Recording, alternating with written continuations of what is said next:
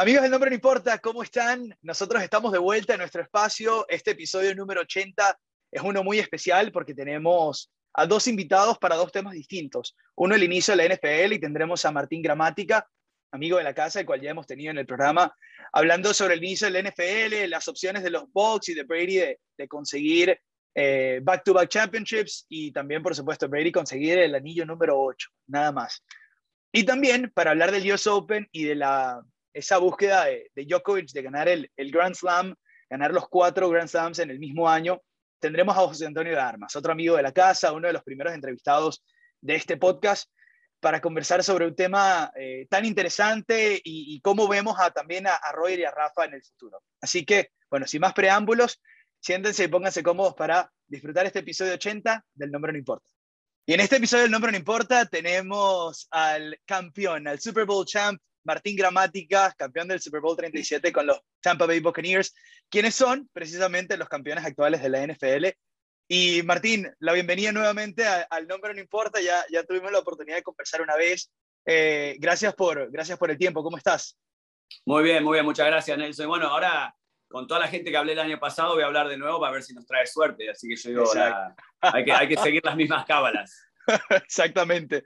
Eh, Martín, para, para comenzar esto, segundo año de, la, liga con, con, la pandemia. El año pasado hubo hiccups, pero creo que, algunos juegos se pospusieron, pero creo que todo se, manejó de la, de la forma correcta o ideal. ¿Cómo ves entrando esta, esta eh, próxima temporada con respecto al daily testing para los jugadores que no tienen la, vacuna? Sobre todo eso, ¿no? El tema de los jugadores que no, han no se han puesto la vacuna con aquellos que sí. Sí, bueno, lo, más importante para nosotros acá en Tampa que eh, Atlanta Falcon y los Buccaneers son los equipos con el 100% del staff y los jugadores vacunados, así que por ese lado eh, es, positivo del lado nuestro. Pero sí, la pandemia no se fue y hay que cuidarse, hay que protegerse. Eh, la liga yo creo que no, no forzó, pero prácticamente forzó a los jugadores que se vacunen porque si hay un caso de COVID de un jugador que no esté vacunado, no se van a cambiar horarios, no se van a cambiar partidos, así que eh, jugás con lo que tengas o eh, tenés que cancelar el partido y perder el partido.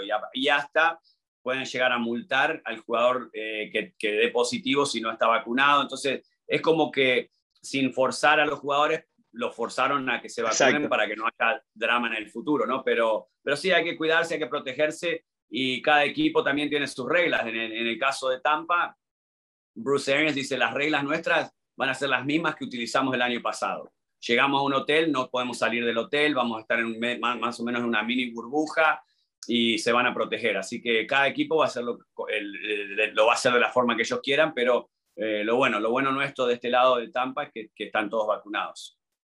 Martín, eh, obviamente tenerte a ti es hablar de, de los Buccaneers el año pasado fue una temporada de ensueño, ¿no? El primer año de Brady, quedaron campeones del Super Bowl, eh, todo se alineó. Este año la offseason de los Buccaneers ha impresionado a muchos por la capacidad de retener a jugadores que eh, se pensaban que iban a poder quizá ver mercado y, la dirigencia, Arians y compañía hicieron un muy buen trabajo de mantener el núcleo completo. Prácticamente cada starter de, de los Buccaneers vuelve este año. ¿Cómo ves tú el equipo? ¿Cuál es la sensación que te deja?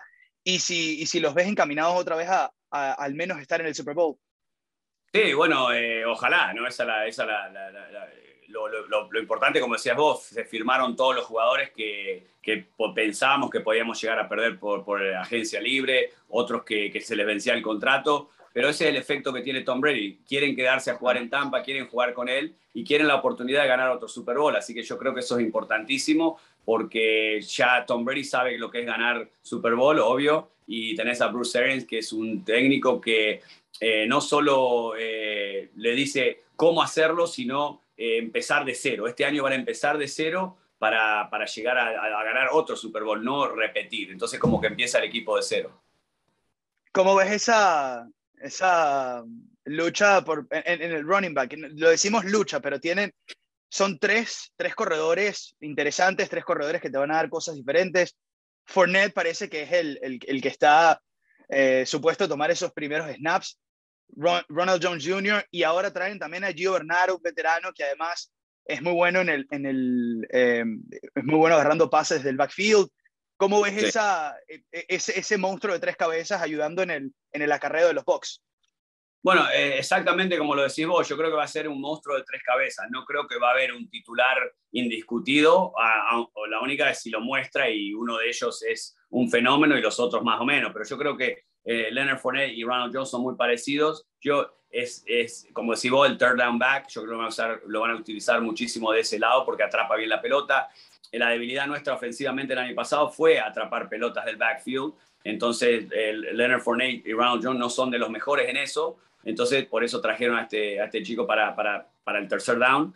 Pero van a utilizar a todos, como hizo, lo ha hecho siempre Bruce. Eh, empieza uno, empieza el otro. La verdad no importa eh, quién empieza con que hagan el trabajo. Así que para mí lo van a utilizar a los tres.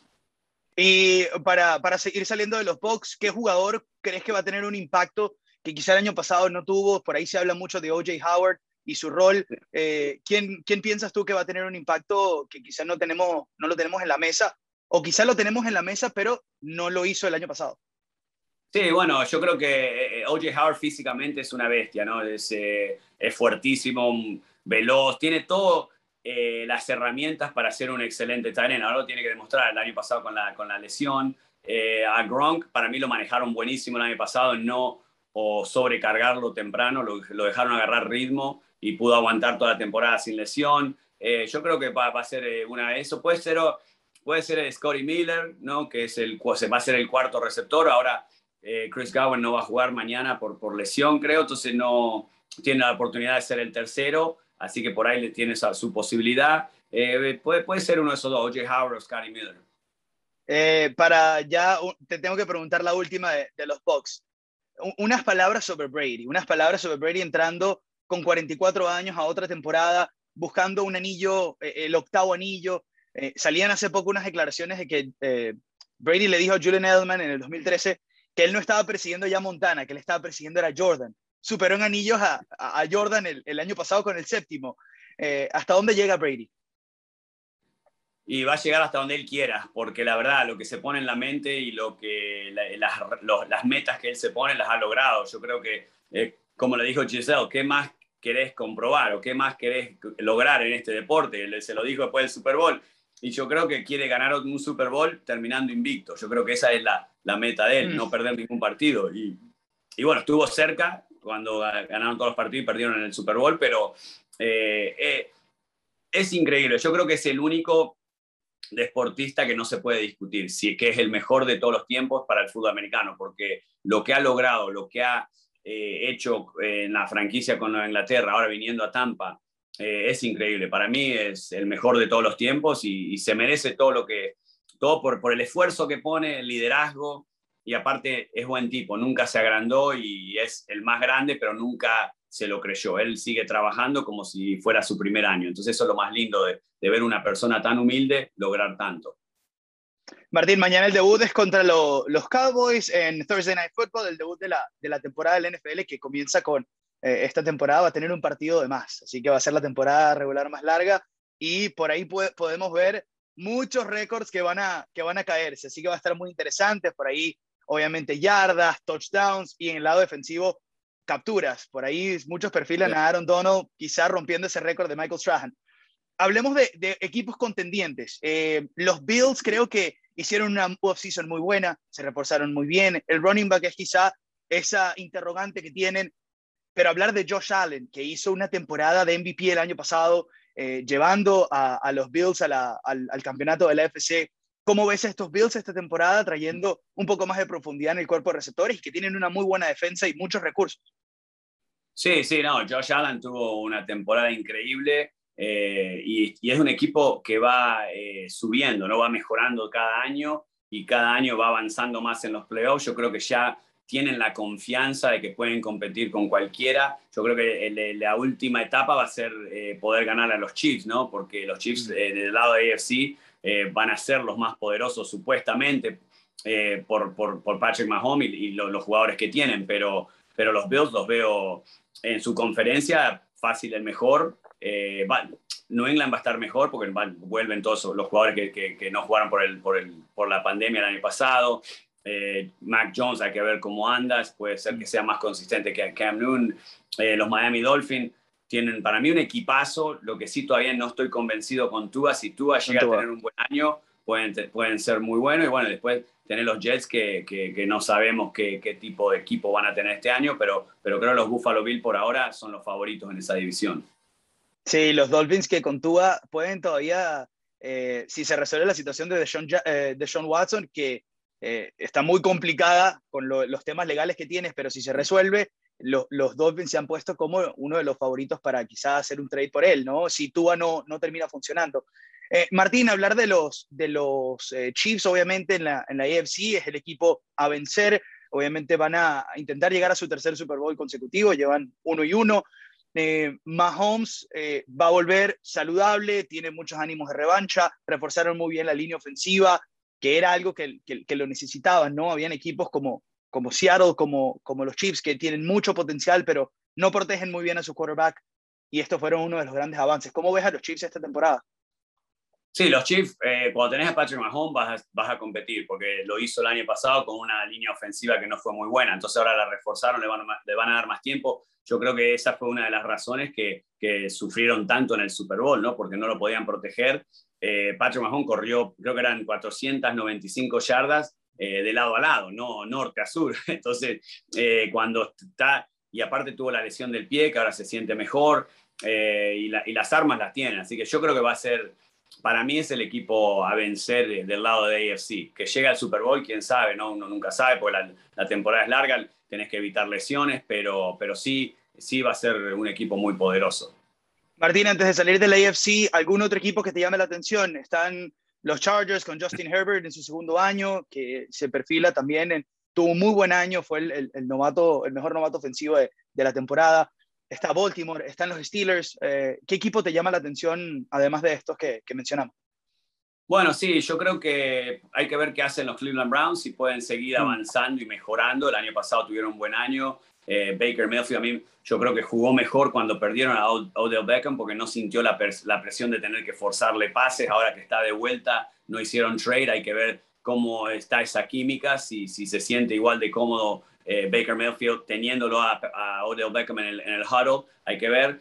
Eh, los Baltimore Ravens, cuando tenés a Deshaun Jackson, siempre vas a ser favorito porque es un super atleta. Si, si puede tener un año consistente y, y, no desgastarse, eso es lo que yo creo que lo que les pasa es que corre tanto que para cuando llega al, final de la temporada ya está, se queda sin nafta. Si lo pueden manejar y, mantener esa energía cuando al, al, final de la temporada y en los playoffs van a ser muy peligrosos también. Claro, las mejoras de, eh, por, el aire creo que es lo más importante, ¿no? Que Lamar Jackson pueda despejar esas dudas pasando. Pasemos a la NFC, obviamente los Bucks son estos favoritos. Hubo un drama en la, en la off-season con el tema Aaron Rodgers, y creo que ya lo hemos tenido durante las últimas temporadas. Parece que este va a ser el último año que Rodgers va a estar con los Packers. Eh, y, y, es como esa, ese last dance, el last dance de Aaron Rodgers, un, un quarterback que ha marcado eh, siendo como el más talentoso de su generación, que tiene un potencial muy alto, pero que solo ha logrado un anillo de Super Bowl. ¿Ves en este año un año para Rodgers para despedirse a lo grande de, de Lambo y de, y, de la afición de los Packers? Sí, mira, va, va, a ser, va a ser un equipo bueno porque lo, lo, que le faltaba era Aaron Rodgers, ¿no? Cuando se decía que si volvía, que no. Si, si no volvía, era un equipo regular. Si volvía, era un equipo que podía estar en los primeros 3, 4 de la NFC. Yo creo que eh, los favoritos, obvio que va a ser Tampa porque volvieron todos los titulares. A mí me gusta Green Bay también. Y el que la verdad yo creo que va a ser el, uno de los más difíciles va a ser los Rams. Los Rams con Matthew Stafford eh, va, cambió para mí ese equipo totalmente porque yo creo que es mucho mejor quarterback que Jared Goff hmm. y eso es lo que le faltaba. Tiene una defensa que es una excelente defensa. Tiene unas armas para, para Matthew Stafford que no ha tenido en, en, Detroit, pero nunca tuvo un equipo bueno. Este, en este caso tiene eh, un equipo bueno ofensivo y defensivo, más le agregas un, muy buen quarterback, yo creo que va a ser, eh, para mí, eh, después de los Bucks, creo que el, favorito va a ser los Rams. ¿Por ahí te gustan o, cuál es tu opinión sobre equipos como los Cardinals que traen a, a JJ Watt y se espera que tengan un impacto? Equipos como los Seahawks que hicieron avances en defensa, también mejoraron la O-line Y eh, bueno, hay por ahí otros equipos como quizá los Cowboys que, que tienen tiempo tocando la puerta, pero que no terminan de dar ese salto. Sí, yo creo que a Arizona todavía le falta un poquito. Está, eh, te juegan un partido muy bueno, después uno muy malo. Yo creo que es más la, parte de consistencia. JJ Watt eh, es un jugador con mucha experiencia, un, liderazgo increíble, pero no sé cuánto le queda en el tanque porque ya es un veterano, así que hay que ver si puede dominar la liga como la dominaba cuando estaba en los Texas, cuando estaba en, su, potencial full, ¿no? Eh, después los Seahawks. Sí, los Seahawks se hacen fuerte en casa, pero no sé, yo no, no sé, ofensivamente tienen muchísimas armas y si mejoraron la defensa y, pueden eh, carburar bien esa defensa, sí van a ser fuertes, pero, pero yo creo que los Rams en esa división son los más fuertes y después los Dallas Cowboys. La verdad que no sabemos qué, qué tipo, qué Dallas Cowboys vamos a ver este año. Eh, obvio que con Dak Prescott ofensivamente van a ser mucho más poderosos, pero la defensa va a ser la, la, la, la cuestión que no sabemos, ¿no? Con siete titulares nuevos, eh, hay que ver, porque eso pues, jugadorazos, pero si no, no juegan bien juntos, es como, como dijo Pochettino con el PSG, tenemos muchísimas superestrellas, todavía no somos un equipo, entonces bueno, yo creo que con esa defensa de Dallas todavía no sabemos si va a ser un buen grupo o si van a ser un grupo de muchos buenos jugadores.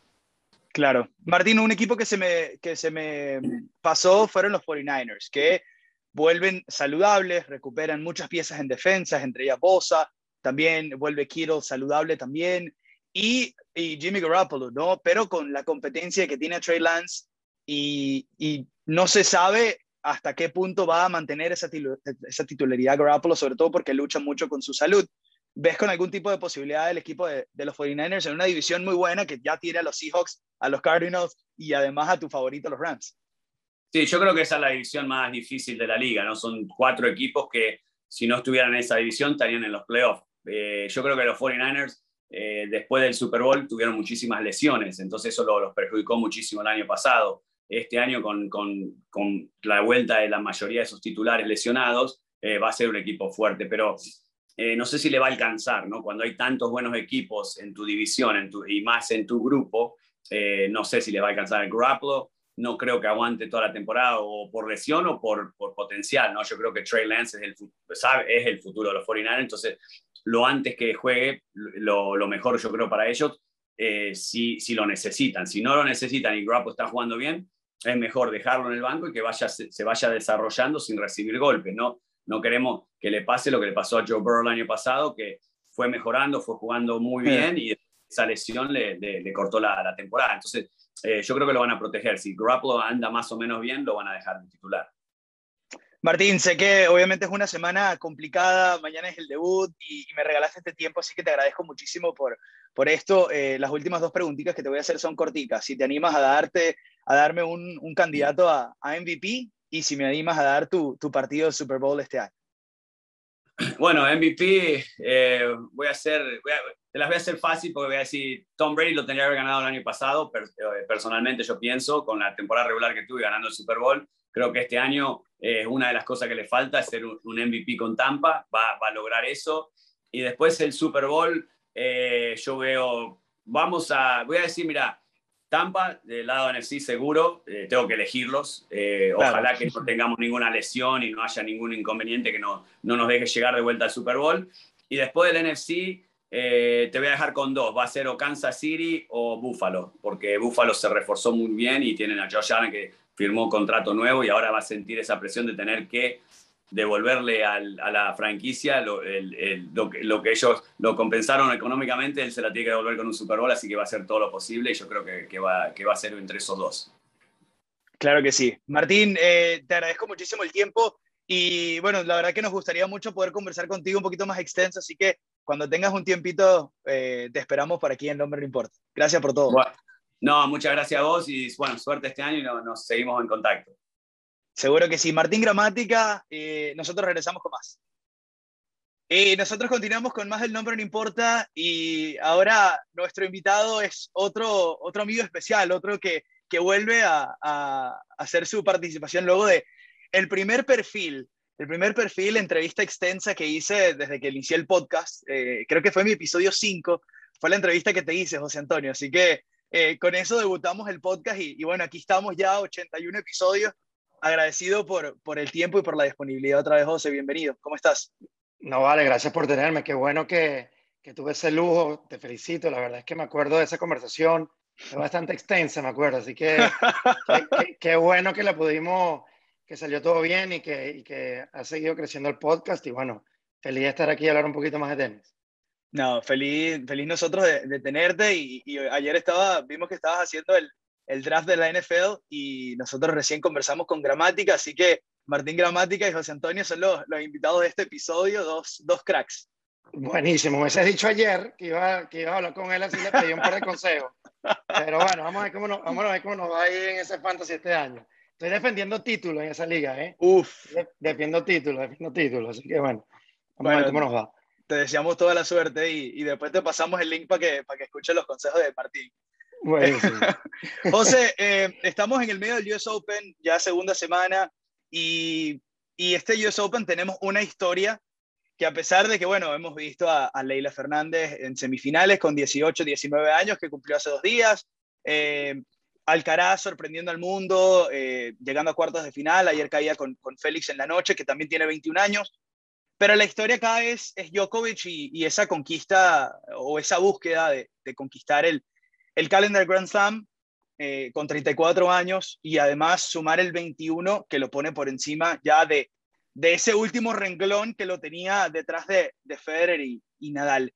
Y te quiero preguntar primero por esto, ¿no? ¿Cómo, cómo has visto esta historia eh, transcurrir en este 2021 eh, a Djokovic ganando los tres Grand Slams y ahora llegar al US Open y, y lo que significa. Sí. bueno, este, obviamente yo soy muy pro Federer, este, pero, pero definitivamente lo que Djokovic ha venido haciendo con el tenis es algo que, que sorprende. Yo creo que uno siempre ha tenido la oportunidad en estos últimos años de ver un dominio de, de estos tres jugadores que, que, es difícil de explicar. Justo ayer, en medio del fantasy, estábamos viendo el juego de Alcaraz y, y un, un, amigo mío me comenta y me dice, no, yo creo que Alcaraz se va a ganar cinco Grand Slam tranquilamente. Le digo, mira, eh, es tan difícil eh, saber y le digo, uno está mal acostumbrado que, que, escucha que Ferrer ganó 20, que Djokovic va por el 21 y cree que, que es fácil, ¿no? Este, llegar a esos números. Y la verdad es que Djokovic este año ha sido impresionante. Eh, bueno, tuvo, tuvo un pequeño bajón quizás en los Juegos Olímpicos, pero pero yo creo que este es su objetivo. Eh, está, está muy enfocado, eh, entiende, se conoce a él mismo muy bien. Yo creo que ha entendido lo que es el deporte y, y, está, está manejando la presión, por lo menos esta semana, muy bien. Y, bueno, este, vuelve a jugar con Berreteni, que, que, yo creo que ese es peligrosísimo. Viene jugando muy bien Mateo y, y bueno, vamos a ver cómo, cómo, sale, cómo sale ese partido, pero eh, bueno, ya queda un poquito. Yo creo que Medvedev en, este, en esta cancha se, se, siente muy cómodo. El hecho de que está este año un poquito más rápido de lo normal, el US Open también quizás le conviene un poquito a él si se llegan a encontrar en esa final, que, que sería lindo ver esa final. Yo creo que, que si hay una cancha donde siento que, que Medvedev se, se puede bajar a Djokovic eh, en esta cancha este año en, en el US Open. Como ves también, el, tercero que, que, quizá no, no mencionamos fue Ejeferef, que fue el, el digamos, el, villano que lo, bajó de la, posibilidad del Golden Slam, le ganó en esas semifinales en, Tokio. Si bien creo que, obviamente, eh, aspirar a ganar el Golden Slam ya de por sí era una, hazaña gigantesca, Djokovic igual fue a jugar y, cae con Esberev en tres sets. Ahora, eh, de ganarle a Mateo eh, esta noche, Esberé fue a contra Lloyd Harris, pero ahí quizá lo, lo, coherente sería que Esberev pasara. Un duelo de semifinales y superara Berretini, Esberev y Medvedev para lograr ese, ese Grand Slam calendario sería algo espectacular. Sí, definitivamente para no tener a Nadal y a Ferrer en el, cuadro y que tenga que ganarle a estos tres jugadores, probablemente, ¿no? Como dices tú, todavía, todavía mm. no, no es seguro, pero eh, en papel debería de, de, ser su, si sale de Berreteni es jugar con, con Esberev y luego con Medvedev. Este, sería durísimo. Yo creo que, yo creo que por eso, en algún sentido, yo creo que veo a Medvedev si llega a estar en esa final con más chances, porque mm. son dos partidos que va a tener antes que, que lo deberían de desgastar. ¿no? Medvedev obviamente viene con, con la confianza por el cielo. Eh, no es lo mismo ganar un partido a dos de tres sets que ganarlo a tres de cinco, pero bueno, yo creo que eh, si llega a estar esta final con un poquito de desgaste y Medvedev llega a estar un poquito más cómodo entonces, eh, ahí es donde veo esa oportunidad. Pero la verdad es que viendo a Djokovic jugar, es difícil conseguirle un hueco. No, no siento un poquito la presión un tiempo. O sea, cuando jugó ahorita con Brooksby, arranca un poco flojo, pero bueno, él ya está pensando a lo largo. Sabía que Brooksby viene un poco más desgastado. Esta primera vez que está en esa posición. Y, y se nota que luego después del segundo set fue una, una victoria bastante tranquila, ¿no? Y, y eso que Brooksby yo creo que tiene tiene un gran futuro y, y, es un hombre que vamos a ver por muchísimos años. El, el desenlace del, del, Roland Garros, volviendo a, a, Roland Garros, que fue ese, ese Grand Slam en donde Djokovic llegaba. En Australia la historia fue que Djokovic llegó y se lesionó con el partido con Fritz y, y pidió el timeout, etc. Y luego se fue recuperando. Dijo que tenía una lesión y terminó ganando el torneo. Le ganó en sets corridos a Medvedev en la final. Fuimos a Roland Garros y era, bueno, ok, ¿podrá Djokovic hacerle frente a Nadal después de la final de sets corridos del, del 2020? Y logró superar partidos, el partido contra Musetti, en donde perdió los primeros dos sets. Luego fue contra Nadal, perdió el primer set y parecía otra vez volver a la misma historia. Le gana en cuatro sets a Nadal en Roland Garros y luego también en la final supera a Tsitsipas dos sets a cero y le gana. Eh, pareciera que ahí como que selló el destino. Decía, ya este año soy imparable. No sé si te pareció, José. Bueno, yo creo que sí, es lo que te digo, parte, parte de sus logros, no solamente el tenis, sino la, capacidad mental que está teniendo ahorita, ¿no? Para, para mantenerse, eh, digamos, calmado en esa situación, ¿no? Yo creo que cuando tú llegas a la final de Roland Garros, por ejemplo, y, y no te toca Rafa, hoy en día, ¿no? Que ya, digamos, ya pasaste ese obstáculo y de repente te pones dos sets a cero abajo, dices, bueno, ¿qué pasa aquí, no? Es, es, algo parecido, me acuerdo, eh, el año el año que, que gana Ferrer, Roland Garros, eh, estuvo a punto de perder con Tommy Haas, me acuerdo, en las primeras rondas. Estuvo dos sextas 0 abajo con Tommy Haas, si no me equivoco. Entonces, eh, yo creo que todo, todo campeón y todo ganador en algún momento pasa por estos partidos eh, durante una slam. Obviamente Rafa en Roland Garros no pasaba por ese momento nunca, se ganaba Roland Garros caminando, ¿no? Pero normalmente la parte mental es donde donde uno fracasa, ¿no? Y donde, donde viene, eh, digamos, esa debacle.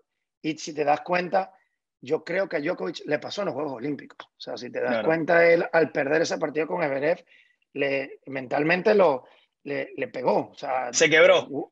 Vuelve a perder el partido de bronce, no entra en cancha para, para el dobles mixto. Entonces, en verdad que, que yo creo que eh, a la vez aprendió de eso. Ahí era donde tenía, para mí era donde ahí tenía que, que, recibir esa derrota para entender que en mm. realidad lo que está buscando es, este gran slam. Eh, o sea, ese es su objetivo. Yo creo que si tú le preguntas a Djokovic luego del US Open, ¿qué preferías tú? ¿Llevártela de oro eh, en Tokio, pero perder en el US Open?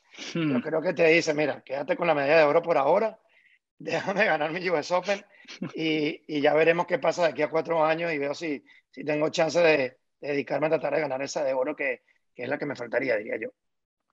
Exacto. Em, cuando hablamos de la conversación del GOAT, em, ahora con Djokovic, porque ahora vemos cómo quizá en 20 años o 25 años va a venir un, un niño a, a, ver estadísticas y va a decir, bueno, es que aquí no hay nada que hablar, ¿no?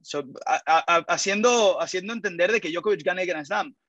Eh, ¿Cómo queda en este momento la conversación, en tu opinión? Porque, porque si bien hay mucha subjetividad, tú lo decías, ¿no? Iniciaste diciendo que, que tú eras pro Federer, algunos son pro Rafa, eh, el, el, récord entre ellos dice que Djokovic los ha dominado, eh, pero ¿cómo ves tú esta conversación en este momento? Eh, mira, yo, yo creo que, que Djokovic va a terminar siendo, como dices tú, en estadísticas, en todo, el mejor jugador de la historia. O sea, yo creo que todavía le faltan unos cuantos Grand Slam por ganar yo creo que tiene todas las intenciones de lograr eso. Y esto es algo muy parecido a lo mejor en el básquet, ¿no? Em, yo soy pro LeBron en el básquet. Yo sinceramente creo que LeBron es mejor que Michael Jordan, eh, basado en estadísticas, en números y todo, si los pongo. Claro, Michael Jordan te dice que ganó más MVP, que, que ganó más títulos de básquet, pero Ferrer en este caso yo creo que va a ser como Jordan, ¿no? Es una persona que el legado que, que va a dejar Roger en el deporte eh, eh, va a ser mayor, ¿no? Lo, lo, que él ha hecho para el tenis eh, es lo que hizo Jordan para el, para el basquetbol, es lo que hizo Tiger Woods para el golf. Ahora que Djokovic lo va a pasar tipo, como yo creo, que LeBron este, es mejor que, que Jordan, pero el legado que va a dejar LeBron no se va a comparar nunca con lo que, con lo que hizo Jordan. Todos vemos el deporte eh, de básquet en gran parte gracias a Jordan y yo creo que la mayoría de gente que, que ve el, el, el, tenis hoy en día es gracias a Roger. También resulta ser que tenemos a otra persona como Rafa eh, eh, a la claro. misma vez, ¿no? Entonces, Rafa también va a dejar un, un legado, yo creo que superior al, al, al, que va a dejar Djokovic, a pesar de que, este, como dices tú, en estadísticas y en todo, Djokovic va a ser superior a ambos. Pero creo que a nivel de lo que contribuyeron para el deporte, yo creo que Roger está un poquito por encima de Rafa. Eh, luego viene Rafa con todo lo que ha logrado y lo que ha dado, lo que ha dado por el tenis y mostrar lo que es dejar el corazón y todo en esa cancha. Y, y luego viene Djokovic, que a pesar de que, de que va a hacer muchísimas más cosas en números, eh, no va a dejar ese legado. Eh, yo creo que tuvo la mala suerte de que compitió con estos dos grandes del tenis que, que es difícil de comparar con ellos y que, y que han sido tan, tan importantes y tan valiosos para, para el deporte nuestro. Eh, José, cuando vemos ahora la, generación de relevo y los jugadores que vienen eh, en camino, la generación de los Next Gen, al menos esos que comenzaron con ese nombre, Next Gen, ¿no? Medvedev, que ya es número dos del mundo, Zverev, todavía ninguno ha ganado un Grand Slam, Tsitsipas, eh, por ahí, ¿a quién ves tú con, con esa, llevando la bandera? ¿Podrá Medvedev entonces ser el que destrone a, a, a, Nole en este torneo? ¿O por ahí ves a Félix con posibilidades en esa semi? Mira, yo, yo, yo creo que a la larga eh, eh, eh, va a ser el mejor jugador de ellos. Lo, lo, creo yo, creo que tiene, creo que para el deporte es el jugador que, eh, que puede darle más al deporte. ¿no? Creo que su personalidad también se, se presta un poquito más para, para hacer ese emblema del tenis a, a futuro, eh, pero lo estamos viendo ahorita, ¿no? Esa generación que está eh, llegando por fin, digamos que tenemos tantos años acostumbrados a ver a estos sí. tres jugadores, eh, ver a Félix, ver a Alcaraz, eh, ver a Brooksby, está Sebastián Corda también por los americanos. yo creo que el tenis americano está en una posición donde donde vienen unos, unos buenos nombres americanos. Opelka, creo que, que, a pesar de que en lo personal no me encanta ver ese tenis, sí. donde una persona que saca alto, que no juega bonito el tenis, eh, pero él va, va, a quedarse ahí por un, por un rato largo. Eh, yo creo que, que Tsitsipas definitivamente es el, el que a mí me gusta más, creo que es el que, el que claro. más va a poder mostrar, pero mira, Medvedev se nota que, que, que va a estar también a largo rato. Eh, y vamos a ver qué pasa. Everest también está ahí, ¿no? Everest también sí. eh, eh, es un pichulo comparado con lo que es Djokovic, Rafa y esta gente. Así que qué bonito es ver que, que, que, el tenis ya está empezando a marcar como que, bueno, estos son los nombres que vienen y a la gente le gusta lo que está viendo, ¿no? Yo creo que si tú ves el partido entre Chizapas y Alcaraz, el ambiente se prestaba, el tenis claro. es bonito y, y, bueno, esperemos que, que, que aparezcan estos jugadores me gustaría ver un jugador que tenga un poquito más de magia, ¿no? Claro. Nos hace, nos hace falta ese jugador de lo que era, eh, lo que era un David Albandián, un, un, un, Guillermo Coria, ¿no? Que por algo le dicen el mago. Entonces yo creo que falta este jugador así talentoso, que sea divertido, que, que la gente lo vea y diga, wow. ¿Qué, ¿Qué, es lo que hace Roger, no? ¿Qué es lo que hace Roger? Roger te deja, deja boquiabierto más de una vez durante un partido y eso, eso es lo que hace que la gente vea el tenis. Eh, por ahí quizá también nos falta un nombre sudamericano, ¿no? Que se una a este grupo, que, que forme parte. Quizá el más cercano es Garín, pero obviamente no, no tiene ese, ese factor de, de, magia, es más garra que creo que, que talento como tal. Y en años nos habíamos mal acostumbrado quizá a tener esos jugadores talentosos. Claro, sin, sin, sin obviar a, a Diego, que claro. el, el Peque está muy bien y obviamente es, eh, si no es top ten, es casi top ten en este momento, pero no, no digo en la, la, generación de relevo no tenemos esos nombres que en años anteriores tenían. Sí, bueno, también yo creo que, como dices tú, no, hubo una generación nuestra que de repente sale Marcelo Ríos, sale Fernando, sale Masú, eh, mm. por Argentina viene, sale Nalbandián, sale Chela, eh, Zabaleta, eh, de repente estaba Caleri. En ese entonces, e, esa generación fue, fue sumamente linda para el tenis sudamericano. Guga, mm. ¿sabes? Como que yo creo que es difícil replicar eso, al igual como es lo que te digo, es, difícil replicar esa época de Murray, este, Ferrer, Nadal, ¿no? Yo creo que, pero, pero ahí está, yo creo que el, el tenis argentino también está en una situación donde eh, siempre salen jugadores argentinos, yo creo que la Federación Argentina ahorita conteniendo a Caleri, a, los Zabaletas encargados de, de, la federación también va a aportar muchísimo para que salgan estos, estos, estos nuevos campeones. Y, y bueno, este, como venezolano sí creo que en nuestro país está en una situación diferente, pero claro. eh, yo creo que Sudamérica sí se encuentra en una buena posición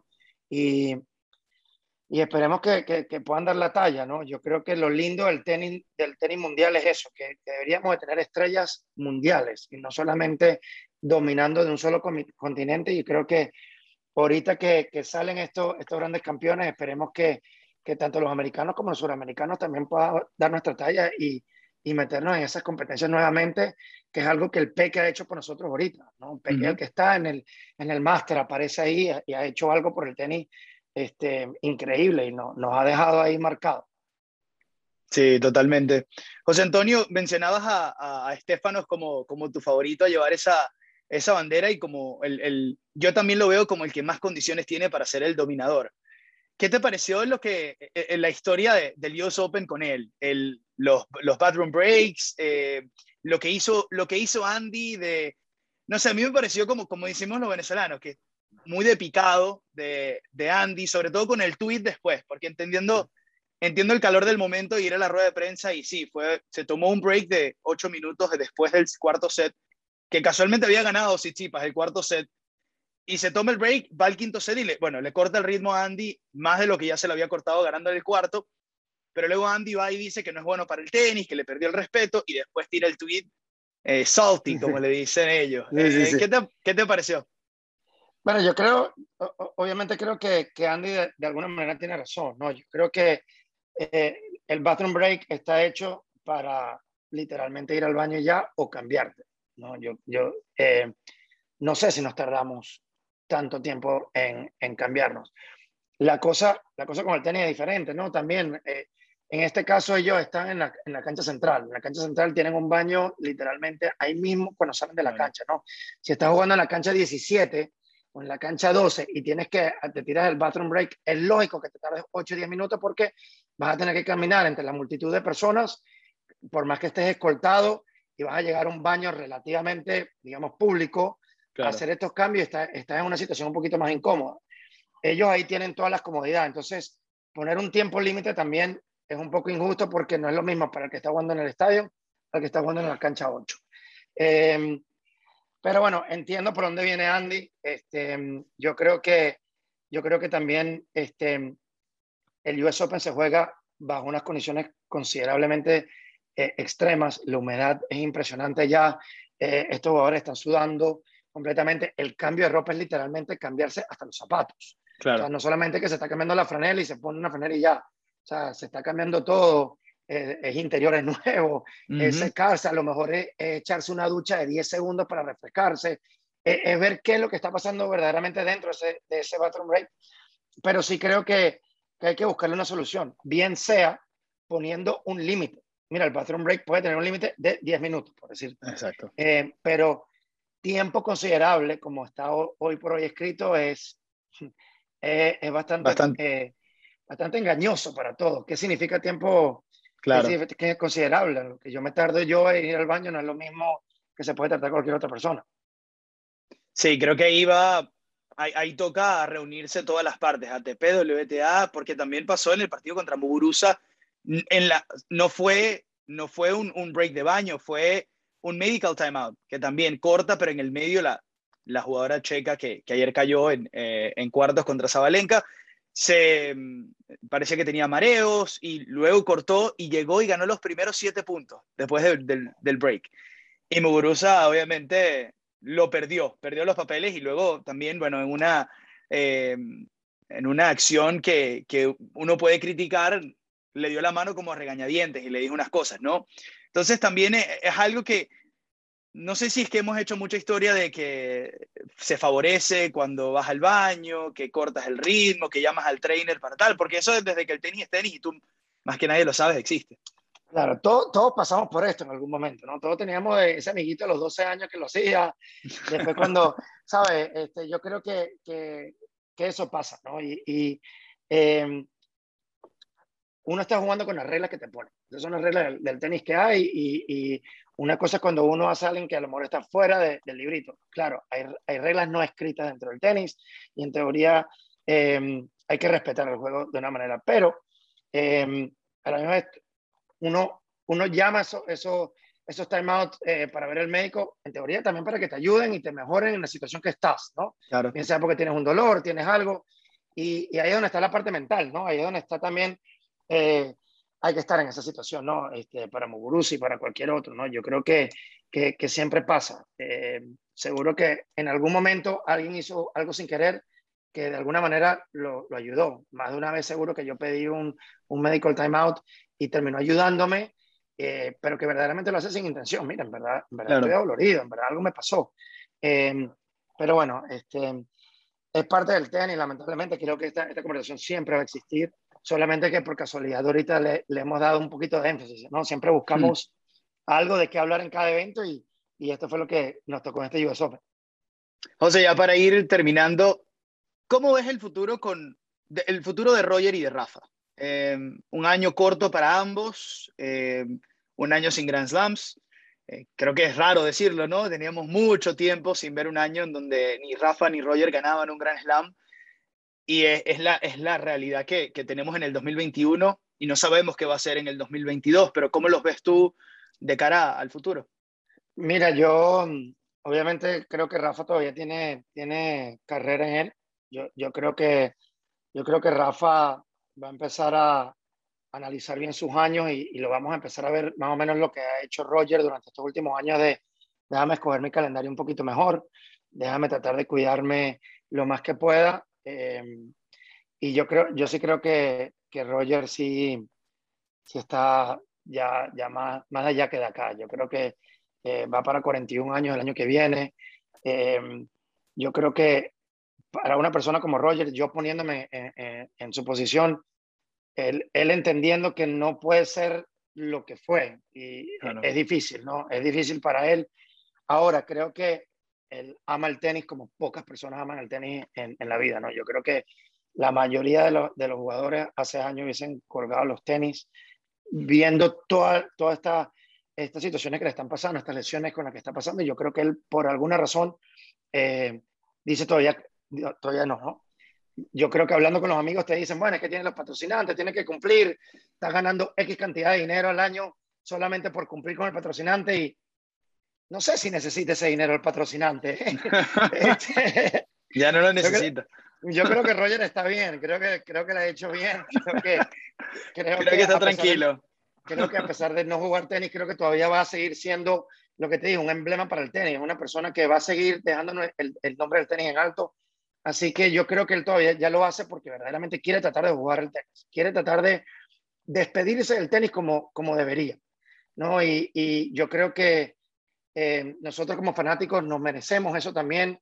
Creo que Roger, como, el, como la estrella y como el rey del deporte, se merece poder despedirse de, de su público de la manera que, que, él quiera, bajo sus términos, y, y jugando por lo menos, así sea limitado los torneos, a un 100% de esos torneos, y, y, ojalá que lo podamos ver, porque la verdad es que, que mm, nos estamos dando cuenta de cuánto vamos a extrañar a Roger y a Rafa y, bueno, este, qué bueno que tenemos esta generación de relevo, pero, pero nos va a hacer falta, nos va a hacer falta eh, ver estos dos jugadores y estos grandes gladiadores en cancha. Creo que tuvimos mucha suerte también, mucha suerte de verlos verlo juntos y además ver a también un tercero como Djokovic que, que, que, parece que bueno, está también reescribiendo la historia en, su propia, en sus propias condiciones. Ya para terminar, José, la pregunta del millón. ¿Crees que, ¿Crees que gane el 21 y el Grand Slam Djokovic el, domingo? Sí, creo que lo gana. Creo, que lo gana.